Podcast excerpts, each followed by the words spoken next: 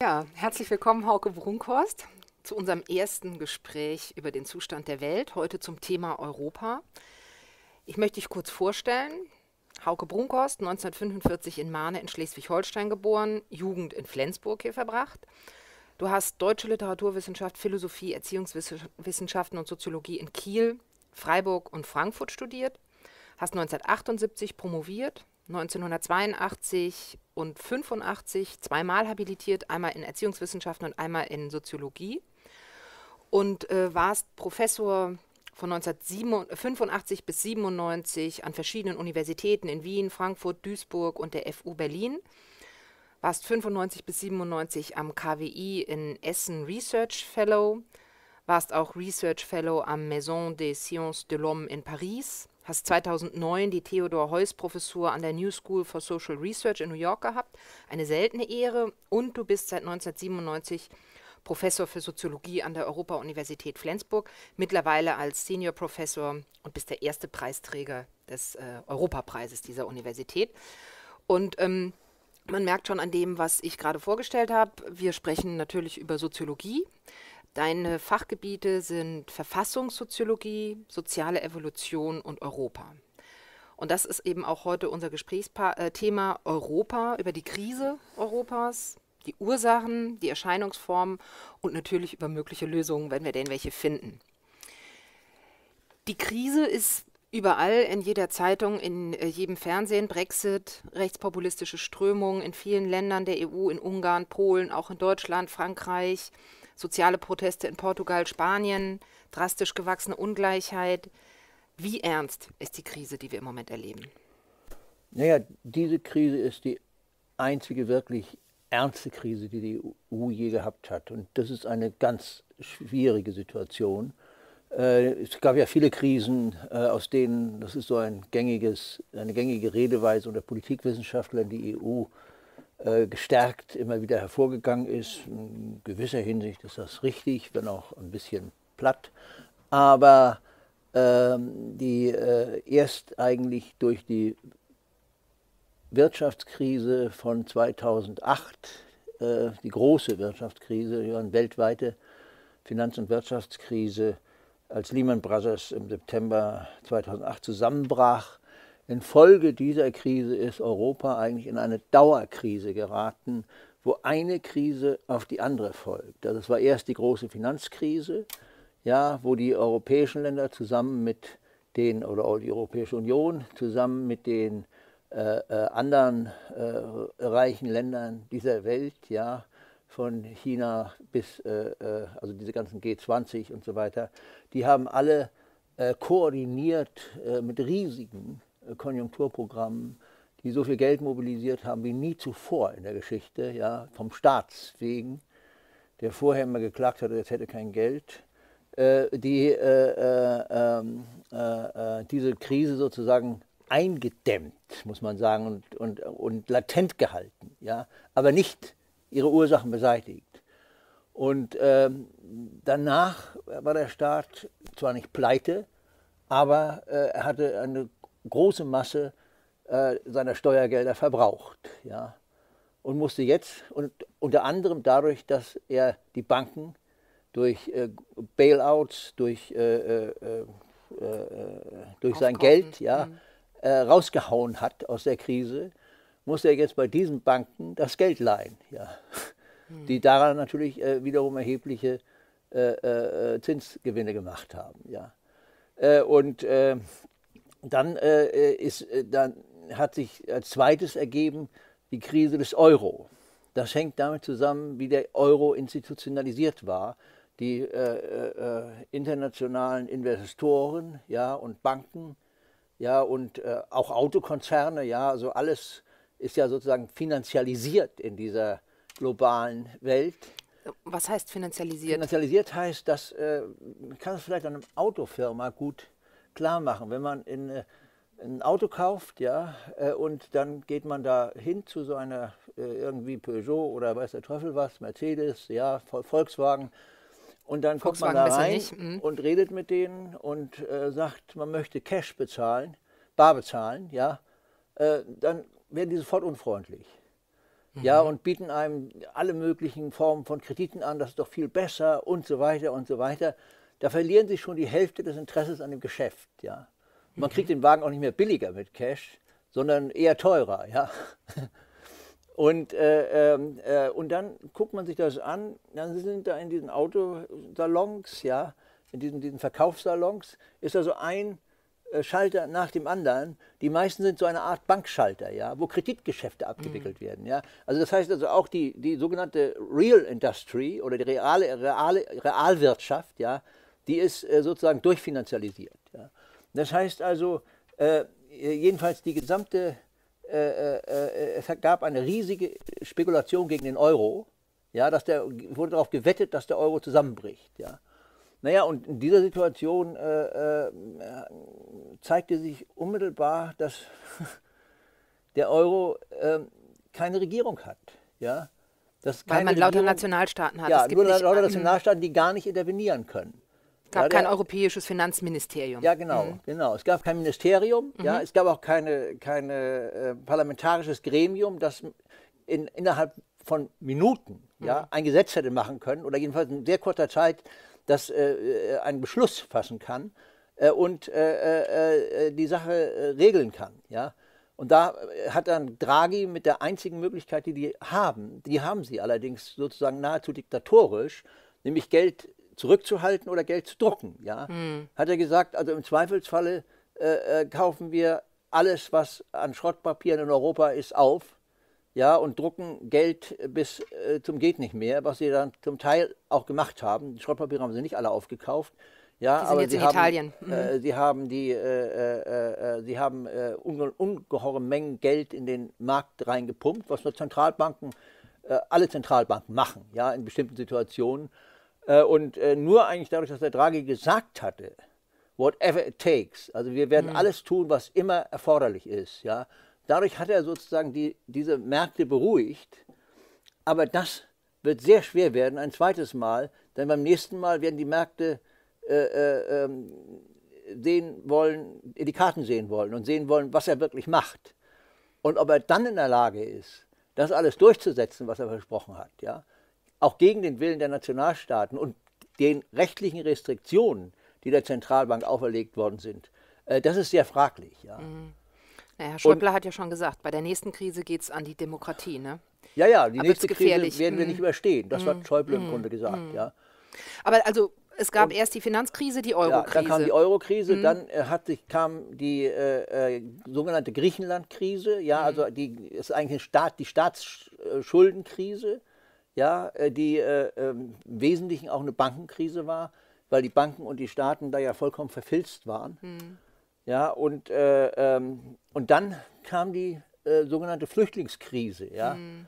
Und das Interessante ist, dass alles diese Krisen äh, europäische Krisen sind, die nicht mehr durch staatliches, nationalstaatliches Handeln gelöst werden können. Mhm ja, die also äh, nur durch ein koordiniertes äh, europäisches Handeln gelöst werden können und durch koordiniertes europäisches Handeln, wo jeder zustimmen muss, also in diesem Modus mhm. internationaler äh, Verträge, ja, äh, äh, funktioniert das nicht, weil immer einer dagegen stimmt. Da kann man nicht sozusagen schnell und äh, mit Mehrheit, das heißt also innerhalb von wenigen Minuten, gewissermaßen zu Entscheidungen kommen, die dann auch bindend sind für das, alle. Das ist ja, glaube ich, auch von Hartmut Rosa ein, ein, ein Kritikpunkt, dass er sagt, die parlamentarische Demokratie ist zu langsam für die schnelle also für den schnellen Finanzkapitalismus.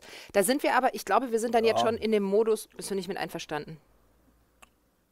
Äh, ja, ich, äh, schon richtig, aber ich finde, das ist nicht das Hauptproblem. Okay. Das Hauptproblem ist, dass gar keine parlamentarische Demokratie da ist in Europa. Weil wir nationalstaatliche Parlament, ja. ähm, Parlamente haben. Ja, und die nationalstaatlichen Parlamente sind abgehängt durch ihre Regierungen. Also die einzigen, die wirklich entscheiden, sind die Regierungen. Was mhm. die dann zu, gemeinsam beschließen, ja, das äh, müssen die Nationalstaaten schlucken, die Parlamente, die nationalen Parlamente schlucken, ob sie wollen oder nicht. Ja, das ist zwar nicht juristisch so, aber faktisch so. Die Regierung kommt zurück, gewissermaßen von, die, äh, hat mit einer, einem fertigen Vereinbarungspaket in der Tasche dass äh, in letzter Sekunde sozusagen noch gerade eine Problemlösung einer, äh, äh eine, eine, eine Wirtschaftskrise verhindern soll. Mhm. Ja? Und dann äh, äh, äh, kommen die ins Parlament und sagen, also ihr könnt ja dagegen stimmen, mhm. aber wenn ihr dagegen stimmt, seid ihr die Ursache der nächsten Katastrophe. Es ist alternativlos. Ja. Ihr müsst ja, jetzt stimmen, es ist alternativlos. Der ist nur alternative. Mhm. Ja? Es ist alternativlos. Und das ist, das, so funktioniert das. Gleichzeitig in, ist aber in diesem Modus der intergouvernementalen Einigung, wie, die, das im Politologen Chinesisch heißt, also da, wo sich sozusagen äh, zehn Vertragspartner ja, oder äh, einigen müssen, ja, oder 19, äh, in der, in, nur in der Eurozone allein, ja, 19 Staaten einigen müssen, äh, da äh, äh ist es außerordentlich schwer, eine Alternativen zu entscheiden. Ja? Da kann man sich auf sozusagen ein, ein Minimal, immer nur auf einen Minimalkonsens einigen. Ja? Da kann Aber man nie ich muss erst einmal nachfragen. Weiter, weitergehende Problemlösungen überhaupt ins mhm. Auge fassen. Ja. Also nur um das nochmal zusammenzufassen, ob ich das jetzt richtig verstanden habe. Wir haben ja. also diese Krise, von der wir immer sprechen, ist eine Multikrise, die eben ja. auch zeitlich versetzt kam, aber dann zusammenfiel zu einer großen Krise, die aus verschiedenen Aspekten besteht. Es ist eine europäische Krise. Wir haben aber keine keine Möglichkeit, gesamteuropäisch auf diese Krise zu reagieren, sondern einzelne nationalstaatliche Regierungen reagieren, die nach deiner Analyse zumindest zu gering an die parlamentarische Demokratie angebunden sind. Also die werden von den Parlamenten nicht kontrolliert, weil die Parlamente zum Beispiel gar keine Zeit haben, zu reagieren, ja. zu überlegen, Alternativen zu entwickeln. Die kommen mit dem Paket an, sagen, bitte stimmt ab und dann heißt es, es ist ja Parlament, also demokratisch legitimiert. Ja. Ist das zutreffend beschrieben als, als, also zusammengefasst, was du als die Krise jetzt bezeichnet hast? Ja, das ist äh, zutreffend, ja. Mhm. Dann Ehe wir über die Lösung sprechen können, was da passiert, würde mich eine Sache interessieren, die mich nämlich schon ganz lange umtreibt, weil ich 2011 äh, ein Buch gelesen habe von Janne Teller. Das ist eine dänische Autorin. Ja. Ich weiß nicht, ob du das Buch kennst. Das heißt nee. Krieg, stell dir vor, er wäre hier. Und das Grundszenario ist, dass die, ähm, die demokratische Politik in ganz Europa gescheitert ist und faschistische Diktaturen die Macht übernommen haben. Und dann muss eine dänische Familie fliehen und fliegt nach Ägypten und dann wird sozusagen die Flüchtlingskrise umgedreht. Dänen sind in Ägypten. Aber das hat mich eigentlich gar nicht so sehr interessiert, ja, ja. sondern diese Dystopie am Anfang zu sagen, Europa ist gescheitert und wir haben faschistische Diktaturen. Die hat das 2002 geschrieben. 2011 kam es in Deutschland raus. 2017 erscheint es gar nicht mehr so absurd, wie es 2011 war. Ist das eine Möglichkeit? Kann man sich vorstellen, dass die EU auseinanderbricht? Ja, selbstverständlich. Also die EU ist kurz davor, auseinanderzubrechen. Ja, also die EU ist ein äußerst fragiles Gebilde. Das Einzige, was sie zusammenhält, ist das Überlebensinteresse äh, der Staaten, ähm, von dem nicht klar ist, äh, ob die Bürger dieser Länder dieses als Überlebensinteresse überhaupt erkennen. Ja, ob sie dieses Interesse überhaupt teilen. Ja, weil sie gar nicht, weil sie, weil sie zum Beispiel denken, sie könnten auch überleben, wenn sie aus der EU rausgehen. Das ist ja hm. die, die äh, äh, Geschichte hm. mit dem Brexit. Ja. ja, Populismus, das ist noch ein zweites Thema. Hm. Ja. Aber erstmal äh, ist es so, dass sozusagen, wie sollen denn äh, äh, Bürger, also das ist ja eine völlig rationale äh, Stellungnahme, die nicht die Bohne an Ahnung haben, wie, diese europäische, wie diese Europäische Union funktioniert. Ja. die, meine, ich habe ja auch nie, wenn ich mich damit nicht beschäftigt hätte wissenschaftlich, ja, wüsste ich auch nicht, wie das Ding funktioniert. Naja, das, ist, äh, das ist äußerst schwierig. Man muss sich damit beschäftigen, aber wenn man sich als, als Bürger sozusagen damit beschäftigt, ja, dann kann das auch jeder verstehen. Das ist nicht so schwer zu verstehen. Aber es ist schon nicht so einfach, weil es, äh, es ist ja schon schwierig zu verstehen, wie eine parlamentarische Demokratie funktioniert in einem Nationalstaat. Ja. Äh, und das ist nochmal sehr viel komplizierter organisiert durch die verschiedenen Zwischenebenen, die da drin sind. Aber das kann man verstehen. Aber da, das, dazu muss ein Interesse da sein, das zu verstehen. Und dieses Interesse ist nur da, wenn Bürger irgendwas mitzuentscheiden haben. Ja, und die haben nur dann was mitzuentscheiden, wenn sie in irgendeiner Form gehört werden ja, also äh, Voice haben, mhm. also was, was, was sagen können oder Leute haben, von denen sie glauben, dass sie tatsächlich Leute wie sie sind, die was sagen. Ja, sie haben aber heute faktisch, ob das nun Politiker sind oder Medien, nur Leute, von denen die meisten Leute meinen, das sind nicht Leute wie wir. Und sie haben ja recht. Das sind nicht Leute wie wir, sondern das sind alles Professionelle, ja, äh, die in diesem Medienbetrieb und in diesem Politikbetrieb arbeiten und die genug um die Ohren haben, um sich da über Wasser zu halten. Aber was ja eigentlich ja. kein Problem ist, wir sind in einer repräsentativen Demokratie, da werden halt Leute gewählt, die ja. für uns professionell die, Geschichte, genau. äh, die genau. Geschäfte Dann übernehmen. kann man abwählen. Das, genau, genau, aber eigentlich ist das ja noch nicht das Problem, oder? Abwählen kann man aber nur noch Personen. Mm, das stimmt. Das ist ein Riesenproblem, weil es gibt keine Wahlkämpfe mehr, es gab jedenfalls bis vor kurzem, bis zum Auftauchen der Rechtspopulisten oder der Antieuropäer, mhm. gab es keine Wahlkämpfe mehr, lange, seit langer Zeit, in denen es wirklich noch um substanzielle Alternativen ging. Und in Europa, wenn, Sie, äh, wenn du dir die europäischen Wahlkämpfe anguckst, ja, dort gibt es überhaupt keine Wahlkämpfe dieser Art. Ja, der gab es ein letztes Mal, da gibt es zwar Wahlen, aber niemand weiß, was er damit bewirkt, wenn er diese Partei wählt oder jene. Höchstens, wenn er eine antieuropäische Partei wählt, hat er äh, eine klare Option und weiß wenigstens, was er äh, damit, äh, was für ein Programm er wählt. Ja? Sonst sind die Programme der Parteien alle gleich. Mhm. Ja? Also das, beim europäischen Wahlkampf war das exemplarisch. Da haben Schulz und Juncker eine, eine vollkommen alberne Show im Fernsehen abgezogen, der Juncker hat was in seiner freundlichen Art gesagt, ja, und äh, mit etwas Witz und Ironie. Ja, das hat man nicht so ganz verstanden, weil dann auch noch eine kleine Sprachbarriere kam, nicht mhm. wegen seinem schlechten Deutsch, sondern weil er das Deutsch aus der Kölner Region spricht, ja, äh, also regional geprägt mhm. war.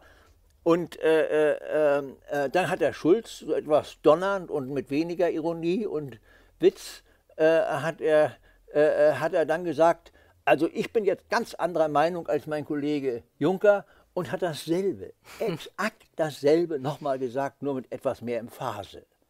Und das war eigentlich der einzige Unterschied, den man wählen konnte. Äh, dass, dass kaum Wähler, äh, mehr Wähler als beim letzten Mal aus den Startlöchern gebracht hat bei der Wahl, ist ja klar. Ja. Obwohl es das erste Mal überhaupt war, dass der, dass, die, dass der Kommissionspräsident zur Wahl stand. Ja. Auch das war strittig, ob er es überhaupt gültig ist, diese Wahl. Ja. Ich frage mich dann aber bei dieser Krise der Europäischen Union, wie wir sie erleben, wenn man sagt, vor allen Dingen ist es jetzt, wird die Europäische Union als äh, Verbund ganz stark von den Rechtspopulisten angegriffen, ähm, die eben sagen, wir wollen äh, wieder zurück zu nationalstaatlicher Souveränität. Da frage ich mich, ob es tatsächlich um die Europäische Union geht oder ob es nicht eigentlich, ob das nicht Folgen sind von Globalisierung und Neoliberalismus, die sich zusammentun, wo wir eben erleben, die Menschen haben, also wir erleben überall stärkere soziale Ungleichheit, wir erleben Prekarisierung. Ähm, und ob man, weil das so groß, ich meine, wer kann schon die Globalisierung angreifen oder wer kann schon den Neoliberalismus angreifen, dass man dann die Europäische Union und ihre, ihre Führer, sage ich mal, verantwortlich macht für die Verschlechterung von Sozialstandards, Lebenssituationen und so weiter, aber dass eigentlich was anderes gemeint ist. Ja, äh, die Globalisierung ist natürlich ein unheimliches Problem, weil die Globalisierung seit 40 Jahren äh, umgestellt hat auf erstens auf äh, äh, möglich geworden ist, in diesem Ausmaß äh, durch die, äh, dieses neue System von Banken und durch Finanzialisierung der gesamten Wirtschaft. Ja, und diese neuen Systeme von Krediten, von riesen äh, äh, Geldtransfers innerhalb von wenigen Sekunden um den ganzen Globus, die Digitalisierung hat das noch verstärkt, ja, äh, und Tausenden von, von, von spekulativen Finanzprodukten, die am Markt kursieren und dadurch natürlich eine produktive Kraft entfalten, nämlich die Wirtschaft antreiben.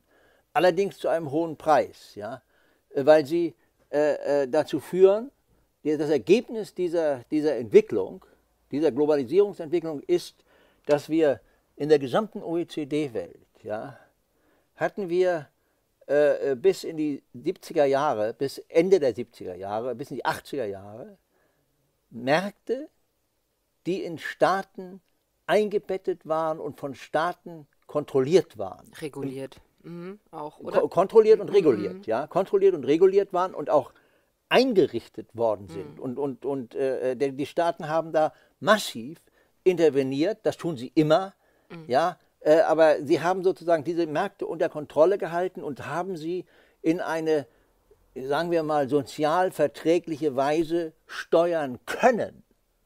Ja, das ist wichtig. Mhm. Und diese Märkte haben sich nicht selbst, sondern infolge staatlichen Handelns, infolge von Deregulierung, infolge von äh, äh, Freihandelspolitik, infolge, die, die ja produktive Effekte hat, ich will das gar nicht bestreiten, ja, infolge dieser ganzen, was man unter Neoliberalismus versteht, dieser ganzen äh, staatlichen Reformen, ja, Deregulierung. Reformen, mhm. mhm. ja, die, die Flexibilisierung der Arbeitskräfte, die Möglichkeit, äh, in Indien Leute für Hungerlöhne ähm, arbeiten zu lassen und die Kernbelegschaften, die teuer bezahlt werden, auf kleine Gruppen zu reduzieren, ja, die und so weiter. Und Leute einzufliegen, ja, die kurzzeitig beschäftigt sind bei VW, äh, die dann mit einer weißen Linie von den anderen Arbeitern getrennt sind. Es besteht Sprechverbot. Die Kernbelegschaft verdient so viel wie ein Professor. Ja, es ist nicht übertrieben, eher noch mehr. Ja. Und äh, äh, der, der, die, diese Facharbeiterschaft in, mhm. diesen, in diesen, diesen Autofirmen, ja, aber es sind nur noch wenige, die wirklich auch den vollen gewerkschaftlichen Schutz mhm. genießen. Die anderen sind draußen. Die kommen rein, kriegen äh, ein Viertel von dem, mhm. was die verdienen und sind wieder raus, ja. Äh, und äh, dadurch ist eine Situation entstanden, die, äh, die man nur so beschreiben kann, dass wir jetzt in Märkte eingebettete Staaten haben. Also die Staaten haben selber eine Situation geschaffen, in der die Märkte sie kontrollieren können. Ja? Marktkonforme und, Demokratie. Und sie nicht mehr die Märkte kontrollieren können. Ja? Und jetzt müssen sich die Staaten dazu verhalten, weil die Staaten immer noch wichtig sind. Ja? Genau das. Und dann sagt Frau Merkel, ganz richtig, die Situation beschreibend, wir können noch, doch noch äh, uns äh, mit den Märkten arrangieren. Ja, wir können doch die Parlamentar wir haben doch noch eine parlamentarische Demokratie, die aber marktkonform sein muss. Und dann können wir auch noch parlamentarische Mitbestimmung haben. Das war eine sehr verräterische Formulierung. Mhm. Denn das Grundgesetz schreibt den Parlamenten Selbstbestimmung vor und nicht Mitbestimmung. Ja, äh, wenn sie nur noch mitbestimmen können, dann können sie äh, hier was ändern, da was ändern, aber der Rahmen ist vorgegeben. Und der Rahmen ist der volkswirtschaftliche Rahmen einer bestimmten Theorie. Ja, äh, äh, die davon, die, die, die eine bestimmte Vorstellung der Freiheit der Märkte, der Flexibilisierung der Arbeitsmärkte und so weiter. Ja? Des berühmten Trickle-Down. Ja, oben das Trickle-Down mit der Hoffnung. Also ist, im Grunde genommen ist eine, eine Bereicherungsmaschine. Okay. Ja, die, die Reichen werden immer reicher, steht ja auch in jeder Zeitung. Mhm. Man kann es jedes Jahr weiter, geht jedes Jahr weiter, ja. Äh, äh, und jedes Jahr kommen die gleichen Meldungen. Und äh, weltweit gesehen werden tatsächlich die Armen immer ärmer, ja. Und auch in Deutschland sind die Lohnzuwächse nach unten gegangen, wenn man immer die langen Zeiträume nimmt. Jetzt mhm. sagen, reden Sie immer von zwei Jahren, wo es mal ein kleines bisschen mhm. nach oben gegangen ist. Ja? Aber man muss natürlich die langen Zeiträume sehen, um die Statistik richtig hinzukriegen. So, äh, in dieser Situation können nur noch sogenannte mikroökonomische, betriebswirtschaftliche Reformen gemacht werden. Die liegen aber alle innerhalb dieses Rahmens. Ja? Mhm. Reformen, die den Rahmen verletzen, sind nicht mehr möglich und damit in den Nationalstaaten die Hände gebunden. Ja. Aber das, das ist ja eine, eine, eine weltweite Entwicklung. Also ja, die betrifft auch Indien, ja. Philippinen. Ja. Wir haben in Indien entwickelt sich ja auch ein, ein, Rechts, also ein rechter Staat oder ein, ist vielleicht zu viel gesagt, aber ein sehr autoritärer Staat. Ähm, und da ist eben die Frage, wenn man so ein weltweites Phänomen hat, und wir reden jetzt aber von einer europäischen Krise, und die Leute adressieren sozusagen Europa als Krisenverursacher, dann ist das ja aus meiner Wahrnehmung und so wie du es jetzt geschildert hast, eigentlich ja nicht zutreffend. Das ist ungerecht. Es ist so, die Nationalstaaten ja, haben weniger Macht, aber die Europäische Union verursacht nicht Genau. Die Verschlechterung des Lebensgefühls oder nicht nur des Lebensgefühls, die Prekarisierung von Arbeitsverhältnissen, die Absenkung von Sozialstandards ja. und so weiter, was wir alles erleben. Und da frage ich mich dann aber, Es ist ein großes weltweites Problem, das in den 70er Jahren auftauchte. Du hast es gesagt, seit 40 Jahren. Ähm, jetzt schlagen wir uns damit rum als ein europäisches Phänomen. Einzelne Staaten verlassen die Europäische Union. Wir haben ein totales Nord-Süd-Gefälle. Was, was kann man denn dann tun? Also was könnte denn die Europäische Union tun? Ähm, ist zum Beispiel eine restriktivere gemeinsame Steuerpolitik oder was Macron jetzt vorgeschlagen hat, ein Finanzministerium, die Deutschen haben ja schon aufgeschrien, haben gesagt, das wollen sie nicht, aber ein europäisches Finanzministerium. Das klingt für mich wie so Versuche, sich gegenüber einer weltweiten Entwicklung ähm, zu schützen. Ja, das ist ein gutes Stichwort, weil äh, es in der Tat so ist, dass die Europäische Union ursprünglich ausgerichtet war, oder jedenfalls sich innerhalb der 70er, 80er, 90er Jahre bis zum Euro, einschließlich des Euros eigentlich, sollte, ja, und so schlägt es sich auch im europäischen Recht nieder, sollte die Europäische Union die europäischen Staaten vor allem vor der Globalisierung schützen. Ist das so eine Formulierung in den Verträgen oder wie Nein, wird das? Äh, so ist es nicht form direkt mhm. formuliert, aber äh, das, kann, das zeigen interessanterweise auch die Juristen, ja, mhm. dass das eine der Funktionen äh, der, äh, des europäischen Rechts ist. Ja, dass sozusagen eine der Aufgaben gewissermaßen des europäischen Rechts und der europäischen Institutionen ist, äh, Europa in der Welt vor der Glo also vor äh, den vor Krieg, vor Wirtschaftskrisen, vor äh, über, feindlichen Übernahmen und so weiter zu schützen. Ja? Äh, also vor äh, dem äh, und damit auch vor äh, den negativen Externalitäten, den negativen Folgen äh, dieses global äh, explodierenden Neokapitalismus, neoliberalen Kapitalismus, dieses Markt, dieser entfesselten Märkte. Die Europäische Union war eigentlich dazu da, sozusagen die, die Staaten, das ist, ist tatsächlich dazu geschaffen worden, diese Staaten nach außen auch zu schützen und nicht nur nach innen Frieden zu schaffen. Mhm. Das ist ja äh, der, der, Schnee mhm. von gestern mit der inneren Friedensbotschaft. Das war der Plan. Aber dieser Plan ist mit dem Euro gründlich schiefgegangen. 1989 gab es zwei politische Optionen, die durchaus noch offen waren. Ja? und die man hätte sozusagen wählen können, auch wenn es keine Wahlkämpfe europaweit darum gab, aber die sozusagen zur Wahl standen. Das war einer, einmal das soziale Europa, Jacques Delors, und auf der anderen Seite, der war damals Kommissionspräsident, mhm. ja, und auf der anderen Seite das neoliberale Europa äh, Maggie Thatchers. Ja, und dieser Streit ist nicht politisch ausgetragen und politisch entschieden worden.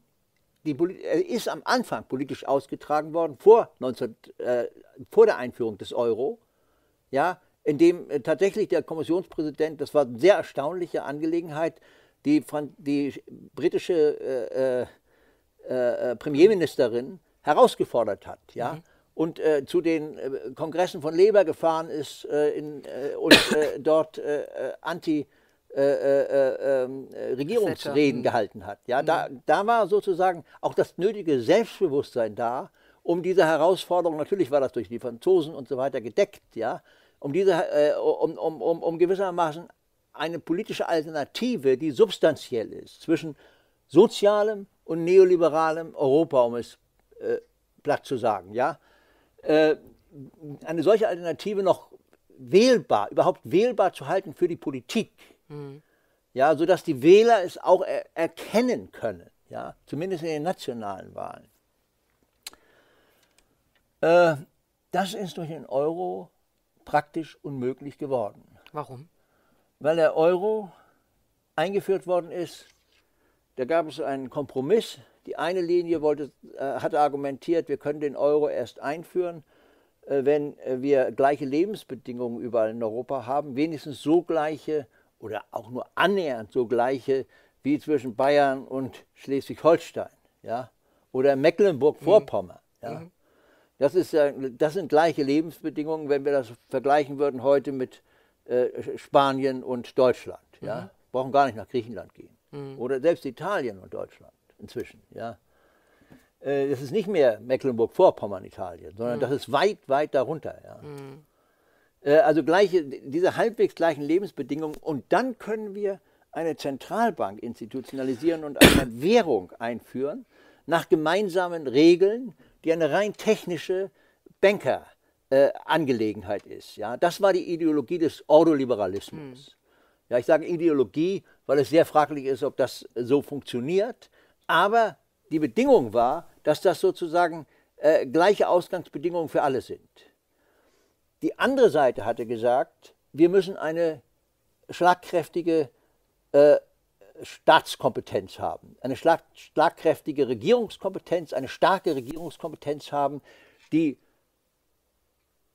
solche Bedingungen, die zwar den Euro sofort einführt, aber solche, die, die, die, den Ausgleich der Lebensbedingungen durch Politik, das heißt vor allen Dingen durch Steuerpolitik, irgendwo muss das Geld ja herkommen, ja, mhm. ob man das nur Steuer oder Eurobonds oder was nennt, ist völlig egal, ja, äh, äh, und äh, durch eine, eine auch mit Schulden belastbare Regierung, die dann durch Investitionsprogramme und weiß ich was, durch Umverteilung diese ausgeglichenen Lebensbedingungen herstellt. Und dann funktioniert der Euro durch politische Regulierung. So funktionieren alle Zentralbanken. Mhm. Es gibt keine Zentralbank in der Welt, die nicht durch eine Regierung gesteuert wird. Dieser ganze Käse, den die Deutschen immer erzählen, ja, von der Autonomie der Zentralbank, ist einfach Unsinn. Die amerikanische Zentralbank wird durch die Regierung gesteuert. Natürlich macht sie dann ihre rein geldpolitischen Entscheidungen selbst, aber die Regierung gibt ihr das vor und die sagt im Zweifelsfalle genau, was gesagt, gemacht werden muss. Ja? Natürlich gedeckt durch die parlamentarische, jeweiligen parlamentarischen Mehrheiten. Und so war das auch mit der deutschen Zentralbank. Ja? Das war keine Zentralbank, die einfach aufgrund der äh, von allen eingehaltenen Regeln funktionierte, sondern aufgrund der Tatsache funktionierte, dass die Macht, nämlich die politische Regierungsmacht, mit Hilfe von Entscheidungen, die bindend sind, das heißt also mit Hilfe von Recht, die Zentralbank, der Zentralbank jede Vorgaben machen konnte, wie sie wollte. Ja? Also Politik sozusagen vor Geldpolitik. Der, genau, der, ist der Primat ist, ist höher. Dem, der Primat der Politik mhm. gegenüber, mhm. gegenüber einem vermeintlich rein technischen Regime. Mhm. Darunter ist natürlich viel Technik. Das ist ja mhm. ungeheuer kompliziert. Mhm. Diese, wie, wie, diese ganzen Finanzsachen, das durchschaut ja kein Mensch, wie das fun wirklich funktioniert. Ja, da sehr viel, sind sehr viele Autonomiespielräume. Ja, und wenn man Zentralbanken hat, muss man ihnen die auch lassen. Aber sie könnten zum Beispiel auch die Zentralbank, könnte man in der Bundesrepublik mit einfachem Gesetz, ohne Verfassungsänderung einfach abschaffen. Ja, das ist wahrscheinlich nicht ökonomisch vernünftig, aber das könnte man machen. Das heißt also, die Macht sitzt, ist klar verteilt. In Europa ist das unmöglich. Das wäre nur möglich, wenn äh, sich 19 Nationen, eigentlich in diesem Falle sogar alle 29, ich glaube es sind 29 inzwischen mhm. in der Europäischen mhm. Union, die gesamte Europäische Union müsste einstimmig dafür stimmen, einschließlich der Volksabstimmungen. Also Passiert nur durch eine nicht. Veränderung der Verträge ließe sich irgendetwas an der jetzigen Struktur der Zentralbank ändern. Wir haben also eine Situation in Europa, und das ist der Punkt, bei, dem, bei, der, bei, dem, bei, dem, bei, dem, äh, bei den beiden Optionen von 19, da war noch die politische Option da. Mhm. Ja, ein, einmal die Ordoliberale, mhm. ja, gleiche Regeln oder gleichen Bedingungen, Wettbewerbsregeln, ja, neutraler Wettbewerb. Mhm. Und die andere war politisch gelenkte äh, Umverteilung ja, politisch gelenkte Zentralbank und gesteuerte Zentralbank. Dann haben sie sich darauf geeinigt, sie machen keins von beidem. Weder ein politisches Lenkungsinstrument noch gleiche Lebensbedingungen, sondern nur eine Zentralbank mit gleichen Regeln. Und was ist das? Da kann man sich vorstellen, ein Fußballfeld, ja, ein, ein, ein Fußballspielfeld, auf dem zwei Mannschaften spielen, mit den gleichen Regeln für äh, Regelverstöße, für äh, Abseits und so weiter, ja. Und dieses Fußballfeld ist äh, äh, schräg. schräg, ja, aus dem Boden. Die eine Seite ist aus dem Boden heraus nach oben, die andere bleibt am Boden, ja, und die eine Mannschaft spielt von oben nach unten, die andere Mannschaft spielt von unten nach oben und genau so und bei gleichen und dann kann man muss man noch, sieht man sofort auf den ersten Blick, dass gleiche Regeln nicht gleiche Ergebnisse produzieren. Und nicht gleiche Ergebnisse, sondern vor allen Dingen keine, kein ebenes Spielfeld produzieren. ja, keine gleichen Wettbewerbsbedingungen äh, herstellen können. Ja, und so ist die Situation zwischen den nordwestlichen Ländern und den südöstlichen äh, und den mhm. südlichen Ländern Europas mhm. heute. Das bedeutet, durch diese Art der Einführung oder der, der ähm, Konstruktion des Euro ist die Chance vertan worden, aus deiner Sicht ähm, tatsächlich die Europäische Union als so eine Art Schutzwall gegen Globalisierung, weltweite Globalisierung zu ähm, bauen. Ja, es ist was übrig geblieben vom Schutz. Das ist die Möglichkeit der, der, der ungeheuren Macht der Zentralbank, durch ihre Autonomie äh, sich allerdings durch gewisse, durch, durch, durch eine Politik, die an Regelverstoß grenzt, sagen wir mal, ähm, kann sie sozusagen beliebig Geld drucken und kann versuchen, äh, äh eben äh, Umverteilungseffekte zu erzeugen und vor allen Dingen Staaten zu retten. Mhm. Ja, vor der Globalisierung, vor der Globalisierung, weil ja gegen die, den Euro nicht nur von europäischen Banken und europäischen Investoren äh, gewettet wird, sondern weltweit. Ja, also das heißt, also der Euro ist weltweit unter Druck und dagegen kann die Zentralbank was machen, aber sehr wenig. Mhm. Ja, wir haben jetzt seit, seit, seit äh, äh zig Jahren Nullzinspolitik, ja, mit riesigen Geldströmen, die rausgepumpt werden. Und trotzdem äh, äh kommt, die, kommt es nicht zu dem er, erhofften Wachstumseffekt. Aber liegt ja. das nicht daran, also das mag sein, dass ich da einen speziellen Blick drauf habe, aber wenn ich mir das angucke, liegt es eben nicht daran, dass die Ungleichheit weiter so steigt, dass diese Wachstumseffekte ja. eben vielleicht in den oberen Bereichen stattfinden, aber nicht äh, in die mittleren und unteren ja. Schichten reinkommen. Und dann denke ich immer, machen diese ganzen sogenannten regressiven sozialen Bewegungen, die Rechtspopulisten, die wir ja in Deutschland ja, ja. und weltweit jetzt erleben und die mir persönlich große Angst machen, ähm, die ergeben ja dann einen gewissen Sinn, denn die Leute ja. protestieren dagegen, dass ihre Lebensbedingungen sich verschlechtern. Sie tun das in meiner Sicht ähm, auf eine schlechte Art und Weise, weil sie nicht die Verursacher adressieren, sondern sich noch weiter nach unten äh, beugen und mit Ressentiments gegen noch Schwächere äh, kämpfen oder sagen, das kleine Stück Kuchen, was wir jetzt noch haben, das verteidigen wir aber in einer Welt, in der das wahrscheinlich nicht funktioniert. Ne? Ich meine, die Flüchtlinge kommen zu ja. uns aus guten Gründen. Aber wenn man das hat, wenn man, wenn man sich das jetzt anschaut und sagt, die größte Gefahr sind die, sind die Segregationsbewegungen, die nationalstaatlichen Bewegungen, die rechtspopulistischen Bewegungen und die sind im Kern vielleicht gar nicht unberechtigt. Nur die Schlüsse, die sie daraus ziehen. Dann fragt man sich, finde ich, zum Ersten, wo ist denn die Linke, die Antworten hat? Also warum schaffen wir es weder in den Nationalstaaten, vielleicht in Spanien und so mit Podemos oder so, aber warum schaffen wir es nicht in den Nationalstaaten, dass eine Linke oder eine soziale Bewegung Antworten auf diese Fragen gibt? Und warum schaffen wir das auch europaweit nicht? Warum geht es nur über so Abspaltungen? Ja, ich darf mal das, das Stichwort von den, von den äh, äh ich nehme vielleicht mal das Stichwort von den, von den regressiven Reformen auf. Weil, äh, also das ist so eine Unterscheidung von progressiven und regressiven Reformen. Was verstand man denn immer unter Reformpolitik? Unter Reformpolitik verstand man im Wesentlichen Sozialreformen. Also Reformen, die allen äh, möglichst zugutekommen. Ja, äh, das waren meistens Reformen, die äh, von den am besten gestellten äh, Klassen und Gruppen der Gesellschaft nicht so sehr favorisiert wurden, aber die von den unteren äh, Schichten der Gesellschaft äh, und der Mittelschicht eher favorisiert wurden. Ja? Umverteilung von oben nach unten. Ja, Umverteilung sozusagen. von oben nach unten. Mhm. Äh, ähm, eine äh, staatliche äh, Investition, die haben alle die gleichen Effekte, Arbeitsplätze zu erhalten und so weiter und so weiter. Sicherung von Arbeitsplätzen, Arbeitsmarktgesetzgebung, die entsprechende Sozialstaatsreform. Ja? Sozialstaatliche Reformen, die ja ähm, durchaus nicht vollendet waren 1970, ja?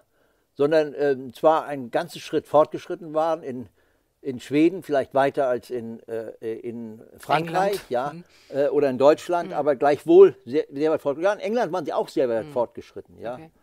Nicht, wenn ich in England brauchte ich mal ein Medikament, das sehr teuer war und ich habe mich dann sehr gewundert, äh, obwohl ich es eigentlich hätte wissen sollen, äh, dass äh, äh, ich dieses Medikament nicht in Deutschland, aber in England bin ich zum Arzt gegangen, habe mir ein Rezept geholt, musste ich nichts bezahlen Äh, und äh, beim, in der Apotheke, das kostet über 200 Euro, ja, musste ich auch keinen Pfennig bezahlen. Ja. Das ist aber schon ein paar Jahre her, oder? Das war in Wales, äh, mhm. äh, damals äh, galt das in Wales noch, das ist zehn Jahre her etwa. Mhm, okay, ich hätte ja, gedacht, zehn, noch länger her. Mhm. Zehn bis 15 Jahre mhm. höchstens. Ja, das sind eher zehn als 15. Mhm. Und äh, äh, jetzt haben sie das auch geändert. Ja, mhm. aber das ist, hat, hat dem, dem Thatcher-Staat noch bis äh, Anfang des, des 21. Jahrhunderts standgehalten. Ja. also das war, ein, das war ein sozialistisches ein sozialistisches Gesundheitssystem in England, mhm. ja, par excellence, ja, mit der, mit der klassischen Forderung, freie Gesundheitsversorgung für jeden, ja. Gut, das, das gilt immer als progressive Reform. Mhm. Das ist eigentlich Reform. Mhm. Jetzt ist dieses Wort Reform, äh, man kann ruhig sagen, von rechts besetzt worden, ja. Und zwar für Reformen, die den Sozialstaat einschränken, abbauen, die Gewinnmöglichkeiten vergrößern und so weiter. Die Reformen die Burkhard Lindner äh, äh, auf seine Fahnen geschrieben hat. Mhm. Ja? Das ist die, die, die, äh, die, das ist den, die, die äh, äh, Antisozialstaatsreform, ja? Mhm. die gegen den Sozialstaat gerichtet sind äh, und den Sozialstaat zerstören. Diese, das ist jetzt polemisch gesagt regressiver Reformismus. Und das Problem ist, dass in den Nationalstaaten, die der Globalisierung ungeschützt ausgesetzt sind, ungeschützt, ja, und durch die Europäische Union nicht genügend geschützt werden, weil es keine europäische Regierung gibt. Während die USA ihre Staaten als großes Kontinentalregime von der ähnlichen Wirtschaftsmacht wie Europa insgesamt sie hätte, wenn es global so operieren würde wie die USA, ja, ihre Staaten besser schützen kann, wenn Amerika das will. Ja? Mhm. Und das in vielen Fällen auch getan hat. Mhm. Also mehr Optionen hat zu handeln, mhm. ja, als Europa, als Europäische Union.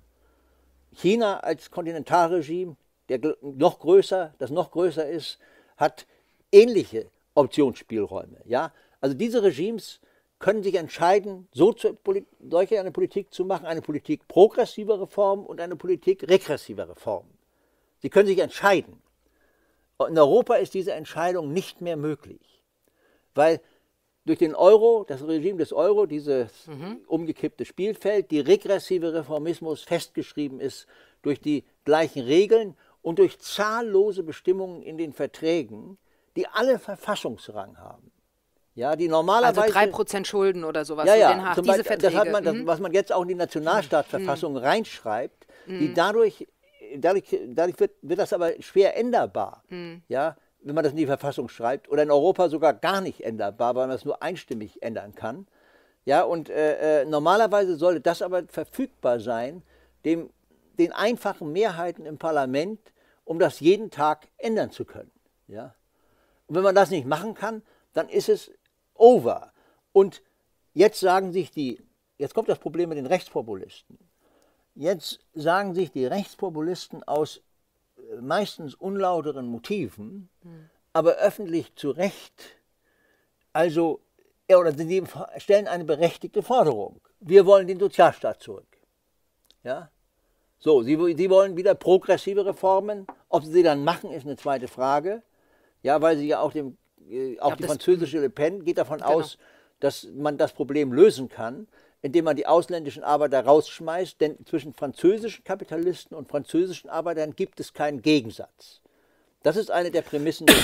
und, und, die ausländischen Arbeiter nehmen den Franzosen äh, die Arbeitsplätze weg und das Geld und die Kinder und die Frauen und so weiter. Da kommt diese ganze, dieser ganze, äh, dieses ganze Ressentiment des Rechtspopulismus rein. Aber ähm, die Leute wollen den Sozialstaat wieder haben. Ja? Und die sagen, ihr kriegt den Sozialstaat wieder. Aber warum schafft es die Linke nicht? Warum, ja. warum funktioniert das nur über Ressentiment? Warum funktioniert nur über die Adressierung sozusagen, dass die noch Ärmeren rausgeschmissen werden und über so eine Vereinfachung von Strukturen? Warum schaffen dann, also wenn ich sage, ich will den Sozialstaat wieder, warum gehe ich dann nicht an, zu denen, die eigentlich qua Partei und Parteiprogramm und politischer Herkunft für den Sozialstaat stehen. Das ist wirklich eine Frage, die mich interessiert. Warum schafft es die Linke nicht? Und stattdessen haben wir diese rechtspopulistischen Bewegungen, die gefährlich sind. Ja. Hast du auch keine Antwort? Ich, doch schon. Ich glaube wirklich, dass, äh, äh, äh dass äh, keiner glaubt mehr ernsthaft, dass man den Nationalstaat als einen funktionierenden Sozialstaat, der nicht auf Ressentiments beruht, ja, und der nicht fremdenfeindlich ist, der nicht äh, äh, äh, schwulenfeindlich ist, der nicht frauenfeindlich ist und so weiter, ja, dass man diesen Nationalstaat wiederherstellen kann. Der alte Nationalstaat hatte eine große Schwäche. Er war weiß, hm. Heterosexuell und männlich. Hm. Ja, das war eine Begrenzung des Nationalstaats. Das war aber keine natürliche Grenze des, des, des alten Sozialstaats, sondern eine, die sich zufällig so ergeben hatte und die in den 60er Jahren begann aufgeweicht zu werden, ist äh, zu wenig gesagt, sondern mhm. gewissermaßen durch eine weltweite Bewegung, äh, die relativ plötzlich entstanden ist in, den, in Mitte der 60er mhm. Jahre, ja, äh, aufgesprengt wurde.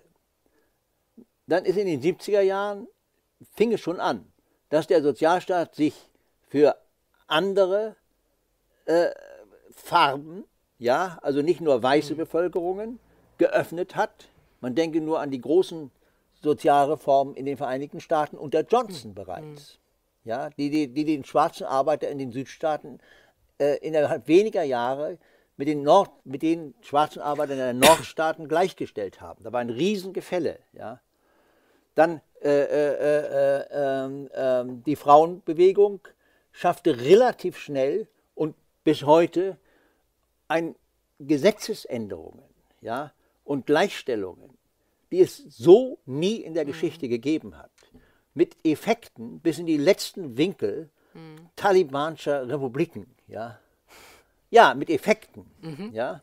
Äh, also nicht, dass die Talibans äh, dem folgen, mhm. aber auch jetzt verhandeln die Taliban, habe ich gerade gestern was gelesen, in Afghanistan und sagen, ja, wir wollen aber auch dann den Frauen Bildungsmöglichkeiten mhm. geben. Also sie versuchen sich sozusagen reformistisch zu verhalten, mhm. um, äh, äh, äh, um äh, irgendwie an die Macht zu kommen, ohne dass sie, äh, ähm, ich will nur sagen, das, ist ein, das sind Effekte. Mhm. Ja? Und, äh, ähm, und dann natürlich die Homo-Ehe. Ja? Mhm. Also das sind Sachen, die nie zuvor passiert wären. Aber gleichzeitig, das Problem ist jetzt, dass gleichzeitig die soziale Differenz hochgegangen ist. Die vertikale Ungleichheit ja. wird gleichzeitig größer. Mhm. haben sich in der Wirtschaft Antisozialstaatsreformen weltweit etabliert. Nicht in allen Ländern, in sehr unterschiedlich in den Ländern, aber im Kern in der gleichen Tendenz. Ja? Und das führt dazu, dass auch im Ländervergleich die sozialen äh, Differenzen über zwei, drei Jahrzehnte seit im Grunde seit 40 Jahren sukzessive immer größer mhm. werden. Ja? Und also der Trend ist ungebrochen. Mhm. Ja? Äh, und äh, das führt dazu, dass diese Volksparteien, die in den Ländern wie Dänemark und äh, äh Deutschland und Schweden und äh, Frankreich, dass die, äh, dat, egal ob die nun Gaullisten waren oder Chirac noch, war noch der letzte Vertreter dieser Generation, ja, äh, ob die nun Gaullisten waren oder, oder Sozialisten oder Kommunisten, äh, also in Frankreich mhm. jetzt, ja, die hatten im Grunde alle ein ähnliches Programm im Auge am Ende. Ja? Oder hatten sozusagen die bis, bis Mitterrand. Ja? Mhm.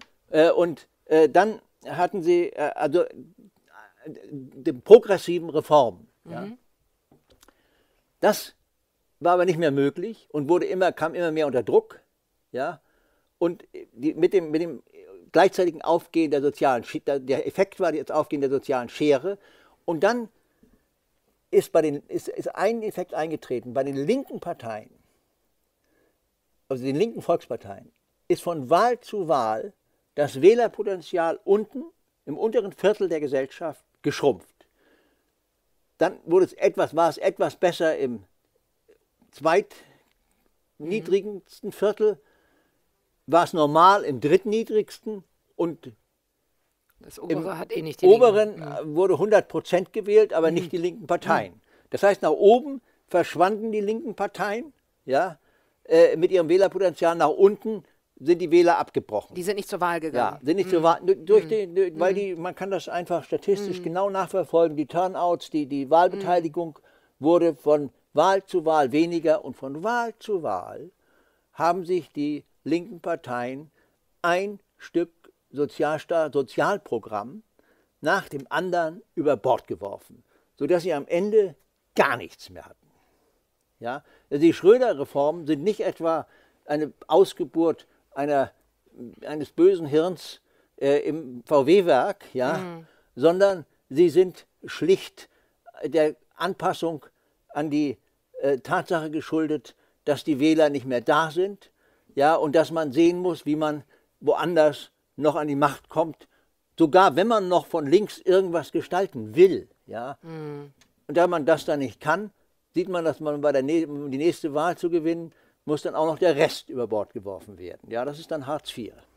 Aber es könnte sich ja jetzt ändern. Ja, das Problem ist, dass man das in den Sozialstaaten nicht mehr ändern kann.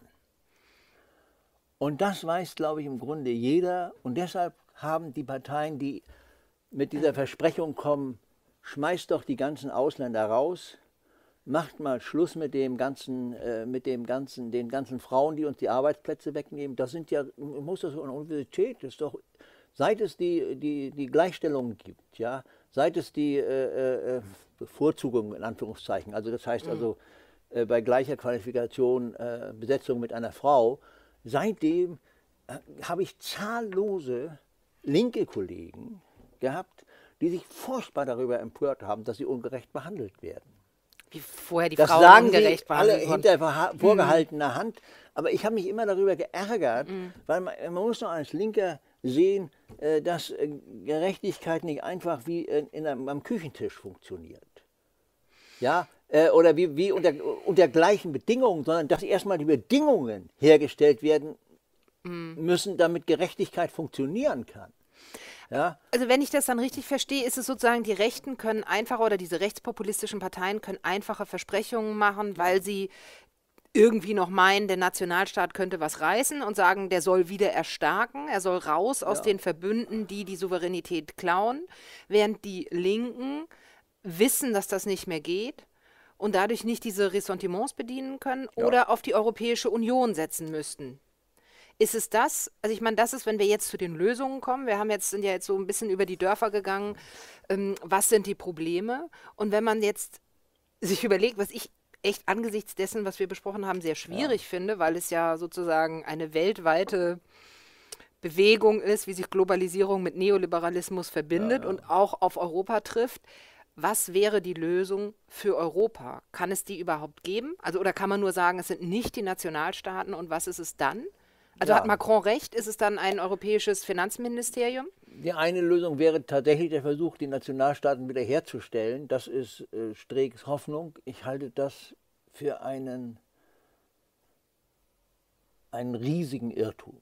Mhm. Das ist nicht mehr möglich. Mhm. Man kann nicht äh, diese Entwicklung zurückdrehen. Ja? Man Aufgrund der weltweiten weil Verflechtung. Die Staaten, weil die, ja, auch weil die Staaten sich schon so verändert haben. In ihrer Rechtsprechung oder ja, in, in, ihren Gesetzen? Aber auch in ihrer, in ihrer Verbindung mit anderen Staaten. Ja? Mhm. Man kriegt ja England nicht raus aus der Europäischen Union. Mhm. Das ist ja ein Riesenproblem. Wenn man England wirklich rausnehmen würde aus der Europäischen Union, ja, dann, dann bricht die englische Wirtschaft zusammen. Ja. Und dann, dann, also wenn man die, den Status quo ante wiederherstellt, ja, dann, äh, dann ist, ist die Wahrscheinlichkeit einer Riesenkatastrophe äh, äh, äh, hoch. so hoch, mhm. dass keiner das Risiko eingehen wird. Das ist spätestens durch den Euro, also für die 19 Euro-Länder, ja, mhm. ist das äh, äh, die Riesengefahr. Das heißt, der Euro, das ist eine, wir haben 19 Länder ohne Zentralbank, ja, mhm. und eine Zentralbank ohne Regierung. 19 Regierungen ohne Zentralbank und eine Zentralbank ohne Regierung. Mhm. Das ist die Situation. In dieser Situation ist der Euro äh, die Klammer, die einzige Klammer, die Europa zusammenhält. Frau Merkel hatte vollkommen recht. Fällt der Euro, fällt Europa.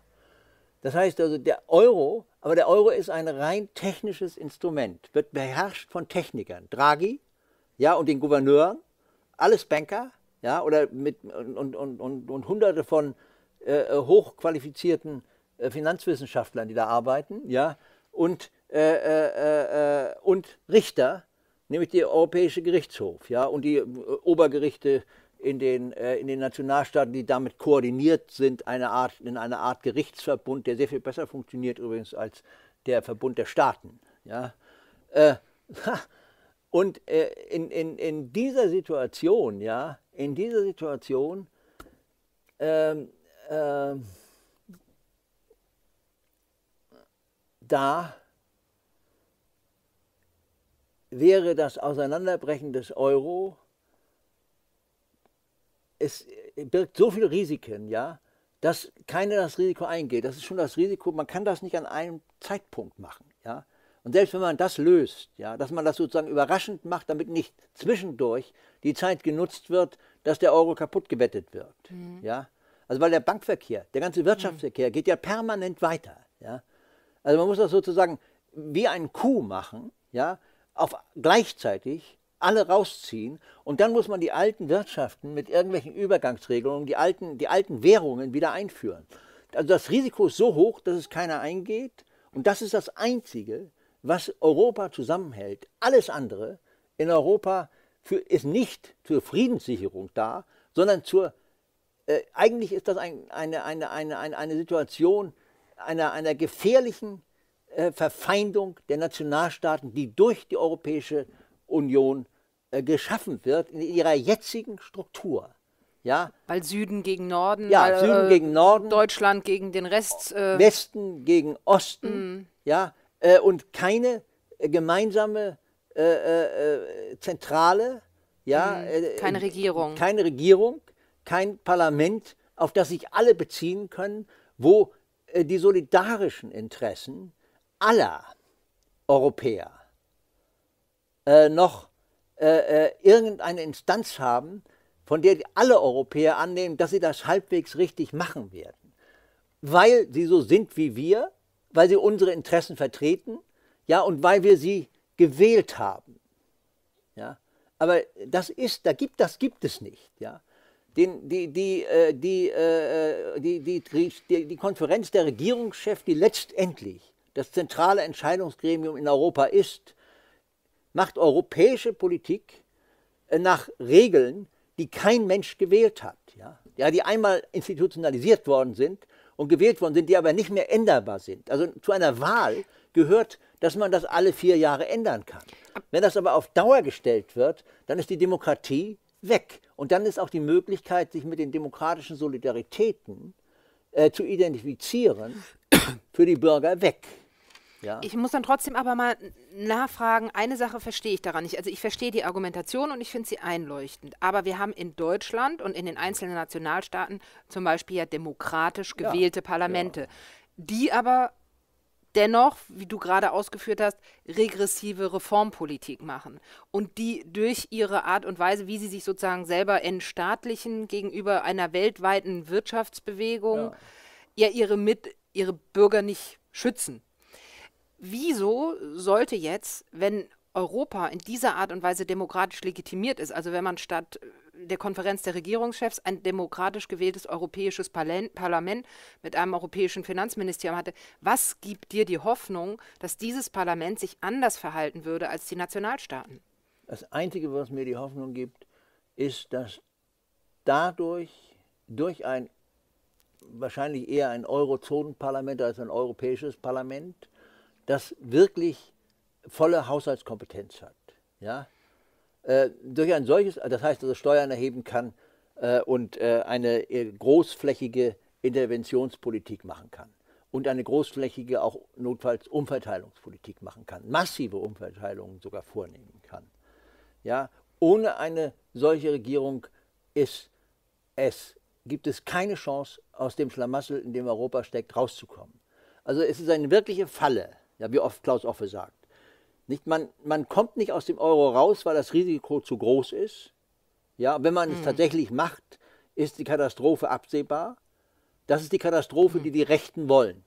Mhm. Ja, äh, wenn man das nicht will, ja, dann bleibt eigentlich nur äh, die äh, Möglichkeit, darauf zu hoffen, mehr ist es nicht, dass den, den Ausweg sozusagen in eine transnationale äh, Union, die wirkliche Macht hat, dem globalen Kapital irgendetwas entgegenzusetzen. Und dann diese Macht auch dementsprechend ja. nutzen würde. Ich ja. meine, es gibt ja Colin Crouch zum Beispiel, englischer Soziologe, der sagt, wirtschaftliche Macht wird eins zu eins in politischen Einfluss umgesetzt. Insofern ja. wäre die Frage, ob ein solches Parlament das so einsetzt. Also letztendlich, man sagt, man hat äh, entweder die Möglichkeit, den Euro zu verlassen oder die, das ist zu gefährlich. Also siehst du die einzige Möglichkeit in einer Stärkung oder in einer Schaffung eines transnationalen europäischen Parlaments und einer Demokratisierung von einer, ganz... Einer Volldemokratisierung der Europäischen Union, ja. Mhm. Und der, der, der, Eurozone. Ich würde sagen, der Eurozone, weil für den Rest der Europäischen Union ist das nicht so notwendig. Mhm. Für den Rest der Europäischen Union ist es wichtig, dass sie in, der Wirtschafts-, in einer Wirtschaftsgemeinschaft mit der Eurozone bleiben. Das wollen ja auch die meisten in Osteuropa zumindest. Mhm. Ja? Äh, und äh, England war das ja genau dasselbe. Die wollten ja nur das äh, war ja lächerlich. Äh, äh, die wollten ja eigentlich in der Wirtschaftsgemeinschaft bleiben. Mhm. Ja? Und, wo, wo, sie raus wollten, das war ja der, dieser absurde Plan von Cameron, ja, wo sie raus wollten, war aus der Bindung äh, an europäische Gesetze, mhm. an äh, Menschenrechte und so weiter. Ja? Also das waren ja die Issues. Ja? Und, und natürlich daran, dass sie äh, die Quoten für die, für, die, für die Einwanderer nicht mehr selbst bestimmen konnten. Ja? Und vor allen Dingen die europäischen äh, äh, äh, Migranten nicht steuern konnten. Mhm. Ja. Darum, darum ging es ja nur. Mhm. Waren eigentlich am Ende, war die, die, die, ich weiß nicht, ob es das Entscheidende war, aber diese Fiktion, dass die polnischen Arbeiter ihnen die Arbeiterplätze wegnehmen, Arbeitsplätze wegnehmen, hat, das, war, hat sehr stark zur Entscheidung mit beigetragen. Mhm. Ja. Naja, ich, die Frage ist halt, warum ein, ein europäisches Parlament dann ein solches, also Schutz gegen die Liberalisierung oder Neoliberalisierung sein ja, sollte. Die ist nur dann ein Schutz dagegen, äh, wenn äh, ähm, die, äh, in, äh, bei einem solchen Parlament es Parteien entstehen oder Parteien da sind, die wählbar sind und die die Alternative für Wahlen öffnen über soziales Europa gegen ein äh, äh, neoliberales Europa. Und ich bin ziemlich sicher, dass mit den jetzigen Mehrheitsverhältnissen in Europa, ja, äh, auch wenn man die deutsche Machtstellung ähm, äh, also hinlänglich berücksichtigt, ja, also auch die hm. Bevölkerungszahl ist ja eh die größte, ja, aber dass sozusagen in einem solchen Europa äh, eine Option für ein soziales Europa sehr viel wahrscheinlicher ist als eine Option für ein äh, äh, neoliberales Europa. Aber wichtiger ist, dass überhaupt diese Optionen wählbar sind mhm.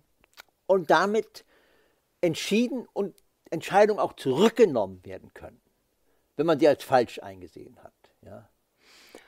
Und wie, was müsste passieren, vielleicht letzte Frage, um, um ähm, äh, das abzubinden, wie was müsste passieren, um ein solches europäisches Parlament oder eben eine solche ja. Demokratisierung der Eurozone zu ermöglichen? Müssen europäische Parteien in den einzelnen Nationalstaaten entstehen oder ähm, ich kann mir das gerade nicht vorstellen. Ich glaube nicht, dass europäische Parteien in den einzelnen Nationalstaaten entstehen müssten. Aber das ist auch schwer vorstellbar, äh, weil es gibt ja kaum was in die hm. Richtung. Europäische Parteien kriegen keine Wähler. Mhm. Ja, und äh, äh, immerhin gibt es jetzt so ein paar europäische Bewegungen. Ja, die sind sehr, verstärkt, sehr viel stärker geworden. Äh, und äh, ähm, dann gibt es Versuche wie DiEM25, also eine transnationale mhm. Parteien zu gründen. Das ist meines Erachtens der richtige Weg, also aus dem bestehenden Parteiensystem sozusagen eine immer stärker werdende transnationale Orientierung herauszubrechen. Und äh, dafür spricht, dass wir, dass der riesige Platz, ja, den die linke, leere Platz, den die Linke in der Wählerpopulation zurückgelassen hat, dass der jetzt von den Rechtsnationalisten besetzt worden ist.